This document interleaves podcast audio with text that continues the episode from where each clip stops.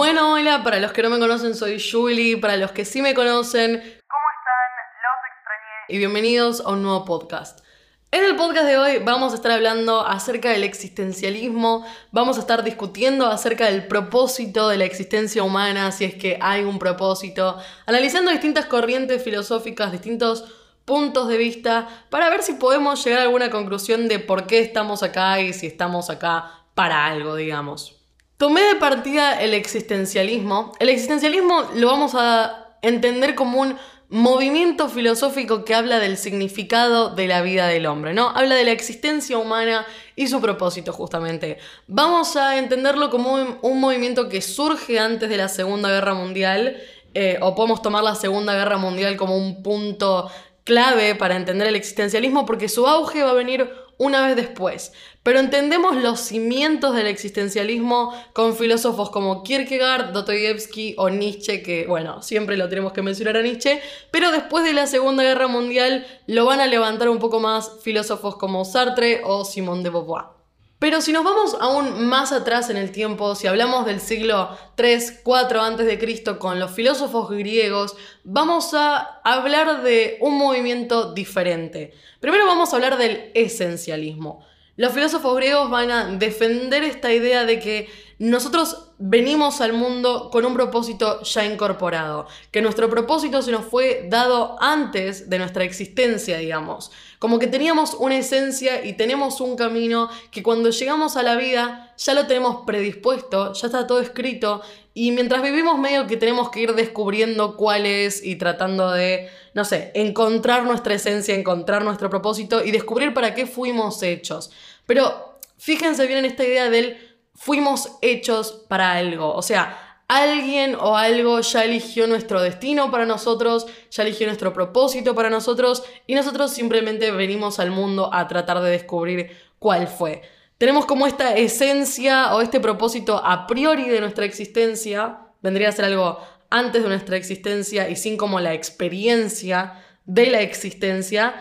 O sea, tenemos un punto de vista totalmente diferente al que vendría a ser el existencialismo.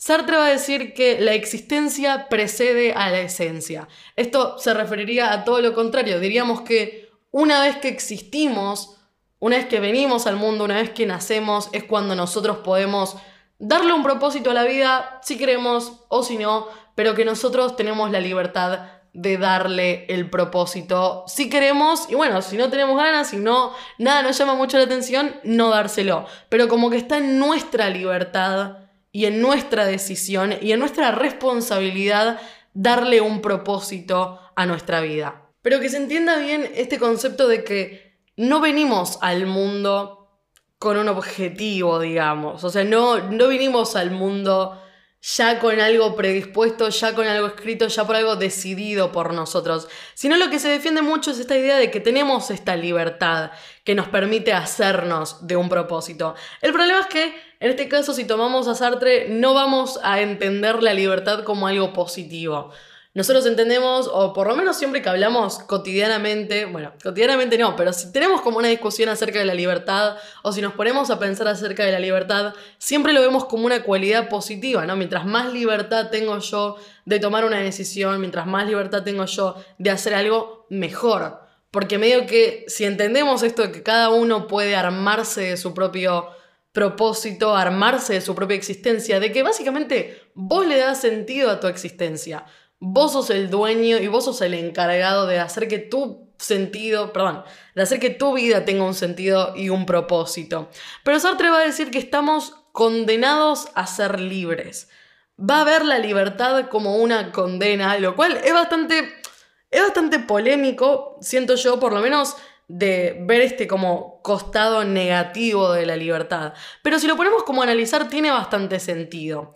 O sea, los existencialistas veían lo absurdo como este, este concepto y esta idea de que le busquemos un significado al mundo. O sea, ni siquiera creían que nosotros éramos los únicos sin un propósito, sino que también el mundo se creó o el mundo fue y pasó sin un significado, sin un propósito. Y que si el mundo no tiene un motivo, si el mundo no tiene un significado, nosotros tampoco tendríamos por qué tenerlo. O sea, nosotros siendo muchísimo más pequeños y más ínfimos que el mundo en sí. Pero el, problema de la libertad, o por lo menos de lo que él cree que era el problema de la libertad, es que nos daba mucha responsabilidad a nosotros de elegir justamente nuestro propósito y nuestro camino. O sea, la responsabilidad de tomar decisiones, la responsabilidad de elegir un propósito, traía sus consecuencias.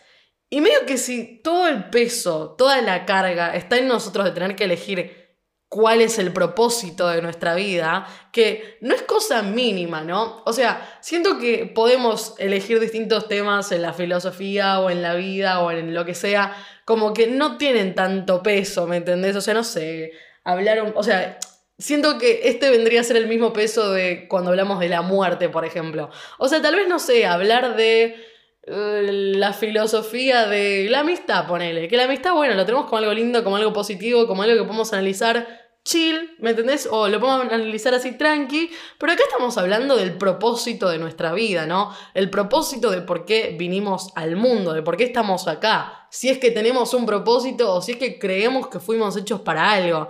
Entonces medio que todo ese peso con el que cargamos de tener que existir y además de tener que elegir un propósito para nuestra existencia, medio que nos lleva a un par de crisis existenciales, ¿no? ¿Qué sé yo? No vemos a otros animales a otros seres vivos cuestionándose por qué carajo existen. Y acá nos tenés a nosotros todos los domingos entrando en una depresión porque nos cuestionamos el propósito de la vida y como que no podemos llegar a ninguna conclusión.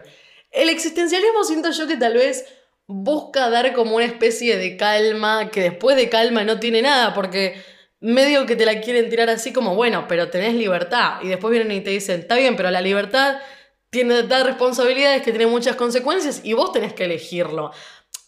O sea, podemos entender como cierta tranquilidad de, che, mirá, no tenés que hacer un descubrimiento atroz para tratar de descubrir tu objetivo de vida, tu propósito de vida con el que viniste al mundo. Tipo, nadie te puso un propósito de vida, nadie eligió nada por vos. Y cuando nadie elige nada por vos, medio que sos vos el que lo tiene que hacer. Porque Está medio esto de decir, bueno, si no tenés ganas de descubrir tu propósito de vida, no lo busques, resignate, no hay un propósito, listo, allá vos, haz lo que quieras.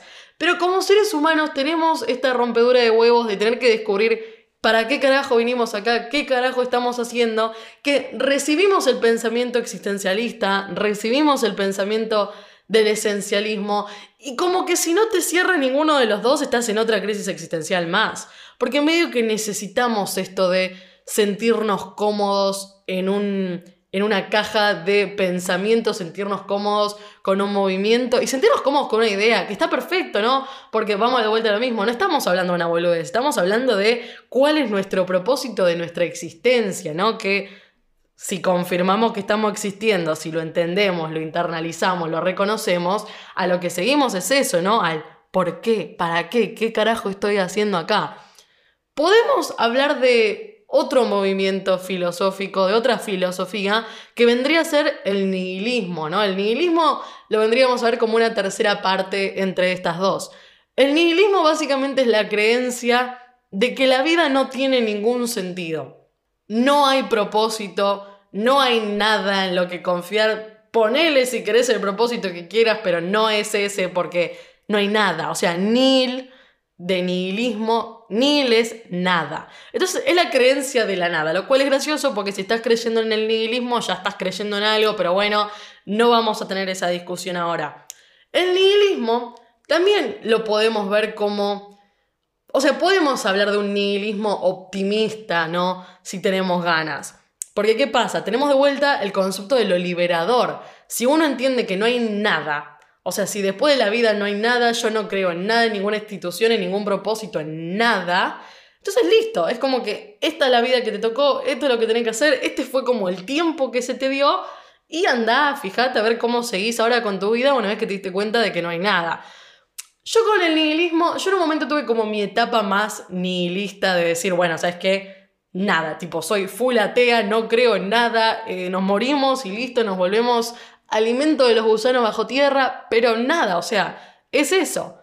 Y lo que entendés es que el tiempo que, que se te dio, y fíjense cómo hablamos siempre de él, el tiempo que se me dio, el propósito que se me dio para lo que fui hecho, como hablando de una tercera persona que nos hizo y que nos dio tiempo, que nos dio existencia, como siempre haciendo esta alusión o referencia de que alguien más me dio este tiempo, alguien más me dio esta existencia. Bueno, en el nihilismo no podríamos hablar de eso.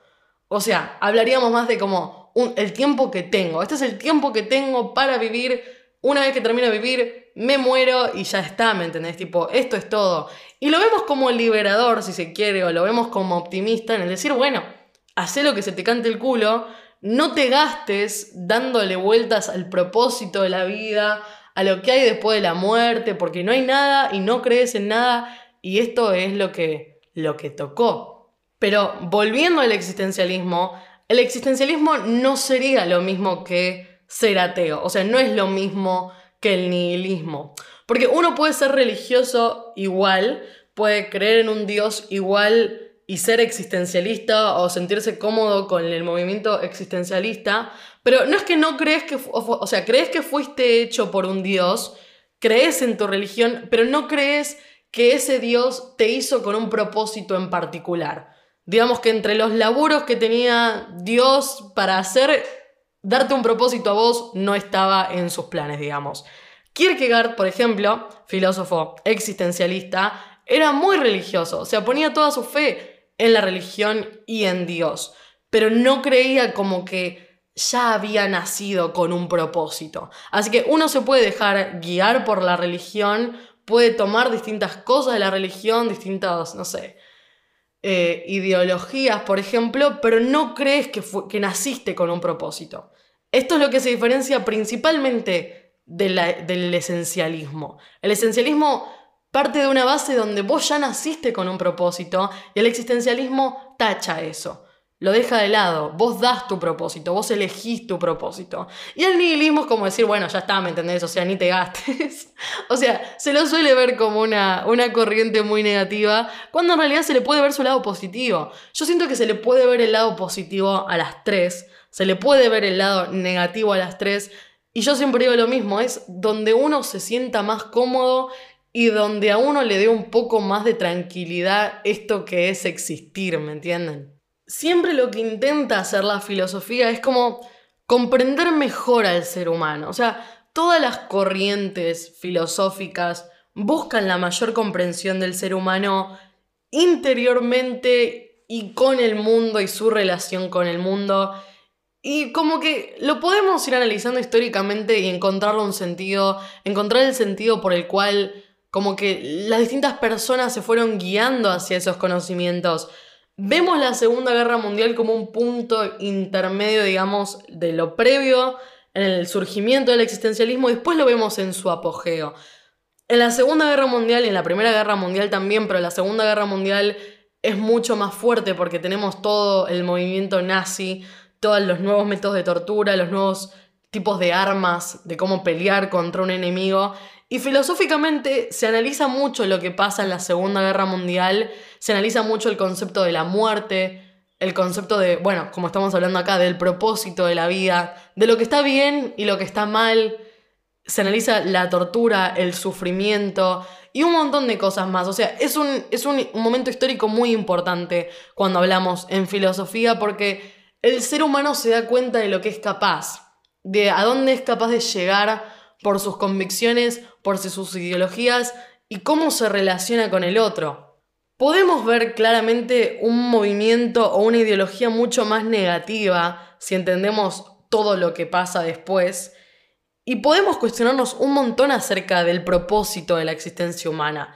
Tantas vidas perdidas en una guerra, tantas vidas perdidas quitadas por el ser humano, te llevan a cuestionarte realmente, bueno, ¿Cuál es el propósito de la vida si puede ser tomada tan fácil? ¿Cuál es el propósito de la vida si podemos morir tan jóvenes, morir tan rápido, si podemos llegar a tanto grado de maldad, a tanto grado de tortura, a tanto grado de indiferencia ante la vida del otro? Entonces surgen estos, estos tipos de pensamiento. El nihilismo, bueno, también que es previo, ¿no? Pero podemos totalmente pararnos en una postura nihilista de decir, ¿cómo voy a tener yo un propósito? ¿Cómo voy a venir con un propósito de Dios? Si mira lo que es el mundo, mira lo que el ser humano es capaz, mira lo que somos. ¿Por qué tendría que tener un propósito? ¿Por qué tendría que haber algo después que esto? Por eso te digo, hay una forma muy positiva de ver los tres puntos y hay una forma muy negativa de verlos también. Si entendemos la libertad como algo negativo cuando hablamos de esta idea de que tenemos que tomar decisiones acerca de nuestra propia vida, podemos verlo como un punto a favor del esencialismo, ¿no? Que también lo podemos ver, por ejemplo, con la religión o las personas religiosas eh, o lo que la religión plantea, ¿no? Porque yo siento que la religión en cierto sentido es como sacarse un peso o sacarse un par de piedritas de la mochila y quedarse un poco más tranquilo. Porque cuando uno tiene esa como seguridad ante la religión, seguridad de que hay algo después, seguridad de que hay algo después, seguridad de que hay alguien que te está cuidando, ¿no? Porque en el nihilismo no entendemos eso. En el nihilismo como sintiendo y como estando a favor de que no hay nada, no hay nadie ni que nos cuide, no hay nada después, sentimos un poco ese desamparo de, acá nadie me está cuidando, yo no tengo a alguien al que ir a rezarle para que todo se vuelva un poco mejor. Que no es ni una crítica a la religión ni nada, sino que es como un, una afirmación acerca del nihilismo. Que en la religión está como ese cuidador está ese alguien al que recurrir que da un poco más de tranquilidad. Yo siento que nunca hay que renunciar a la pregunta del qué hay después. La gente muy religiosa y la gente que está muy segura de su religión, que la verdad yo los envidio bastante, no que no en el sentido de que me gustaría a mí como ser una persona religiosa porque creo que después de haber estudiado tanto filosofía y tantas estas cosas es como que estoy muy convencida de que si algo hay después de toda esta vida, si algo hay después de la muerte, no es nada parecido a lo que planteamos como seres humanos, porque está mucho esta discusión de hasta dónde es como flasheado por el ser humano, hasta dónde es como todo armado por el ser humano y hasta dónde podemos entender algo más realista. Yo siento que en el esencialismo, cuando hablamos de un propósito que fue creado para nosotros. O en la religión cuando hablamos de que Dios tiene un camino para nosotros, como algo que nos fue dado externo. Siento que ahí es mucho esa búsqueda de la tranquilidad del ser humano, de estar un poco más tranquilo. Como de ceder un poco esa libertad que tanto Sartre critica. Pero siento que cuando uno ya se acomoda y busca sentirse cómodo como con una idea un poco más de libertad, como cuando uno se acomoda un poco con esa libertad que se critica, siento que puede como ser humano ver la vida diferente y ver la vida con un poco más de, no sé si esperanza sería la palabra, pero siento que podemos ver la vida de un foco y tal vez apreciarla mucho más que tal vez dejarla de lado como esperando lo que venga después o cediendo placeres o cediendo, no sé, justamente cediendo libertad con la esperanza de un más allá y con la esperanza de un después. Vamos a vuelta a lo mismo, siento que la gente que está cómoda con su religión no necesita como esa esperanza, porque medio que reemplazan esa esperanza con fe y están seguros de que hay algo después. Pero yo, de vuelta, no puedo renunciar a la pregunta del ¿qué hay después? No puedo sentarme cómoda con una ideología, no puedo sentarme cómoda con nada, ¿no? Y eso es lo que tiene la filosofía en sí, que es nunca hay comodidad. Con la pregunta del ¿por qué estamos acá? ¿Por qué existo? Nunca va a haber comodidad. Y siento que si uno encuentra comodidad, vamos a vuelta, lo envidio un montón a los que tengan comodidad con la existencia, pero si hay comodidad es porque algo no no están analizando, algo no están rascando, algo no están buscando. Para mí la búsqueda eterna, ¿no? Del por qué carajo estoy acá, es una de las cosas más lindas que tenemos, es una de las cosas más estresantes que tenemos. O sea, Sartre no estaba equivocado cuando dijo que, eh, que estábamos condenados, condenados al constante pensamiento, a la constante duda. Es una forma muy rara de vivir, es una forma muy incómoda de vivir. La filosofía es incómoda, el cuestionamiento del propósito es incómodo, pero siento que cuando no lo buscamos, no lo cuestionamos, no lo vemos, es porque lo estamos ignorando. Que no es algo, o sea, no es algo que es indiscutible, es como que acá cualquiera puede tener su propia opinión. Si hay gente religiosa escuchando esto, totalmente respetada su opinión. Y me encantaría poder en algún momento llegar a ese estadio de tranquilidad con mi propio ser y mi propia existencia, pero no estaría pasando muy pronto, no estaría pasando ya. Y siento que como esa ansiedad constante, qué bueno, constante, ¿no? O sea, Tampoco es que estamos las 24 horas del día sufriendo por la existencia, porque ahí sí ya es imposible. Pero como esa angustia y, y ese no ceder de las cosas. Que bueno, lo podemos analizar como la lucha constante, eh, innecesaria, ¿no? Porque bueno, los existencialistas lo veían como lo absurdo, ¿no? El cuestionamiento constante y anda a hablar con un nihilista, ¿no? Que te saca a cagar.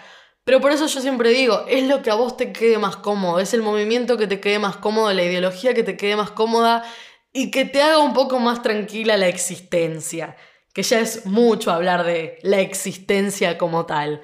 Pero bueno, cuéntenme ustedes qué onda, cuéntenme ustedes cuál es el movimiento con el que más se amigan, cuál es el movimiento que los deja más tranquilos o no, cuál creen que es el propósito del mundo. Yo la verdad no tengo idea.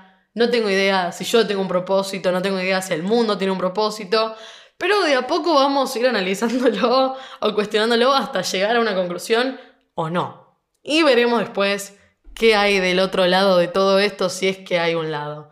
Pero bueno, nada. No sé si esto les deja una crisis existencial muy profunda. Háganmelo saber en mis mensajes de Instagram, que es arroba bajo que los voy a estar leyendo a todos los que pueda. Así que nada, cuídense mucho, que los quiero. Nada, tengan un buen día.